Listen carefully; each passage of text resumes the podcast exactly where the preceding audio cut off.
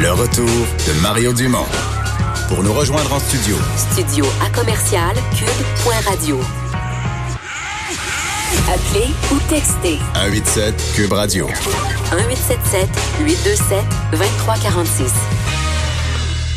Alors Vincent, il y a la ministre de la Santé qui a fait un point de presse il y a quelques minutes pour réagir à la décision de l'Organisation mondiale de la santé.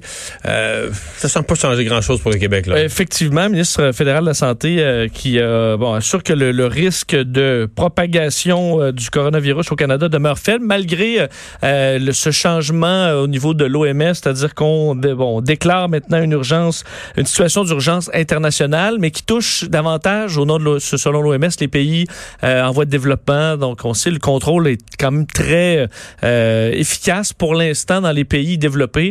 Euh, bon, la Chine également, faut dire que pour contrôler la, la, la, zone de cette épidémie, ils sont quand même assez efficaces. Mais la question, dans d'autres pays où c'est plus difficile, est-ce que là, l'épidémie pourrait prendre une, une, deuxième vitesse? Alors, c'est pour ça qu'à l'OMS, on prend ça au sérieux. rappelez quand même qu'on est rendu à 170 décès. Évidemment, c'est souvent le soir qu'on fait un suivi, qui alors le, le, le bilan qui pourra encore une fois augmenté. Aux États-Unis, premier cas de contagion aussi euh, à l'intérieur du pays. Donc, une personne qui a contracté le virus, mais il faut dire de, euh, de sa femme là, qui arrivait de Wuhan. Alors, encore là, c'est ouais. quand même assez circonscrit. On, on parle d'un premier cas qui l'a contracté dans le pays et non en Chine. Oui. Mais avec son conjoint. C'est ça. C'est pas quelqu'un qui se promenait dans un centre d'achat et qui l'a attrapé d'un pur inconnu.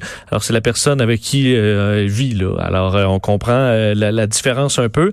On parle toujours donc de plus de 8000 cas maintenant en quasi-totalité en Chine et quand même problème, problème pour des touristes qui se retrouvent sur une croisière à un navire de la compagnie Costa, le Costa Smeralda. Ils sont 5000 toujours coincés sur le navire en raison de deux cas suspects.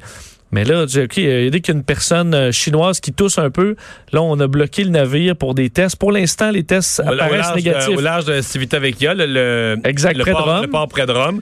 Mais ce que je comprends, c'est que tant que les laboratoires seront pas revenus avec un verdict, en fait, si le verdict est négatif, la, le bateau va être libéré, tout va bien aller.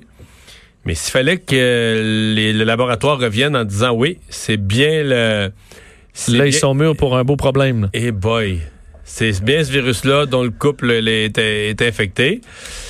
Euh, là, tu as 6400 personnes dans un bateau, membres du d'équipage et euh, touristes qui sont dessus. Puis là, comment tu fais pour savoir qui était en contact avec qui dans un bateau de croisière? C'est pour ça que dans les épidémies, il y a quand même toujours un danger qu'il y ait soudainement... Euh une, une, contamination dans une zone très peuplée là, ou dans ce cas-là ouais. un bateau de croisière. Alors, ça montre quand même qu'on prend pas de chance. Alors c'est la situation euh, présentement. Les motoneiges euh, qui ont euh, coulé là, dans la près du lac Saint-Jean euh, qui ont été récupérés aujourd'hui. Oui, récupération quand même complexe dans une opération de plus de quatre heures pour aller chercher les, les sept motoneiges qui ont coulé donc dans l'embouchure du, du, du, du, lac Saint-Jean.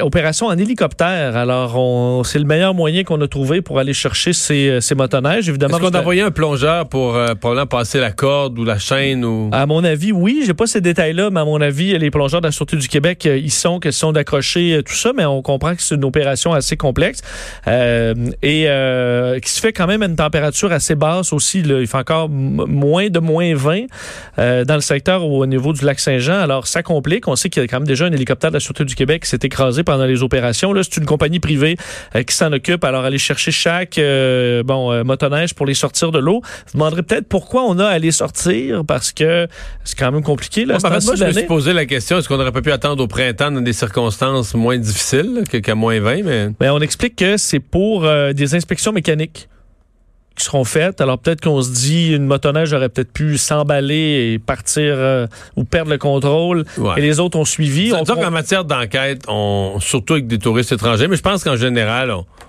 on n'escamote rien, là. on n'escamote pas d'hypothèse. Exact. Alors euh, c'est pour ça qu'on va faire. À première vue, il n'y a pas l'air d'avoir une explication autre que mécanique, mais bon.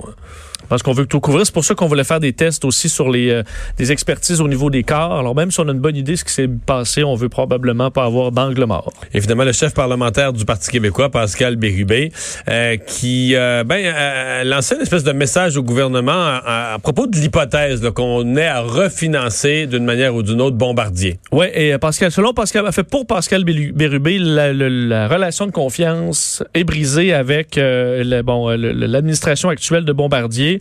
Alors, il dit euh, qu'on doit exiger le départ du président de la chef de direction de Bombardier, Alain Bellemare, avant d'investir des sommes supplémentaires chez Bombardier. Il dit on n'a pas confiance dans l'administration. Alors, si le gouvernement pense que c'est une bonne idée d'allonger encore des fonds dans les circonstances, pour nous, c'est non. Euh, on sait que le gouvernement du Québec a investi 1,3 milliard de dollars en 2016 dans le programme de la C-Series qui finalement euh, s'est retrouvé dans les mains d'Airbus. Pascal Birubé dénonce une succession d'erreurs chez Bombardier. Euh, rappelle qu'en 2016, alors qu'on réclamait une, une aide financière de l'État, les patrons s'étaient accordé une hausse de rémunération de 48 On se souvient, on se souvient que dans la population, ça avait quand même euh, euh, soulevé un tollé.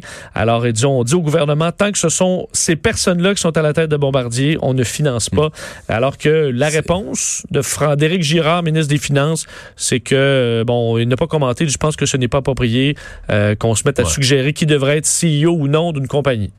Ben, c'est pas mal. C'est-à-dire que c'est habile de la part de Pascal Bérubé parce que je pense que lui, disant ça, reflète un sentiment populaire. Donc, il se colle sur un, sur un sentiment qui existe dans la population.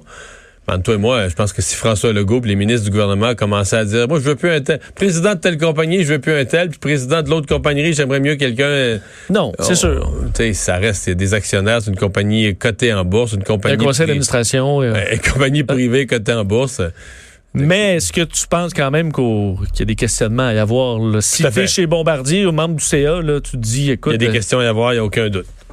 C'est sûr que le plan de- d'Alain Bellemare de redressement, tout ça, est en sérieuse perte de crédibilité à l'heure où on se, à l'heure où on se parle. Puis le plan de redressement, au moment où il avait créé de la confiance, l'action était montée à 5 dollars ou un petit peu en haut. je- Puis là, de savoir que tous les dirigeants ont vendu à ce, moment-là, puis que les actions ont rebaissé à 2 dollars, puis 1 dollar 30, puis 1 dollar 20. C'est ça, toi et moi, ça soulève-tu des questions? Oui. Ah oui, oui, des très grosses questions. C'est frustrant, on s'entend pour ceux Ouais. qui ont des qui en ont dans leur portefeuille. Enfin, on va euh, s'arrêter.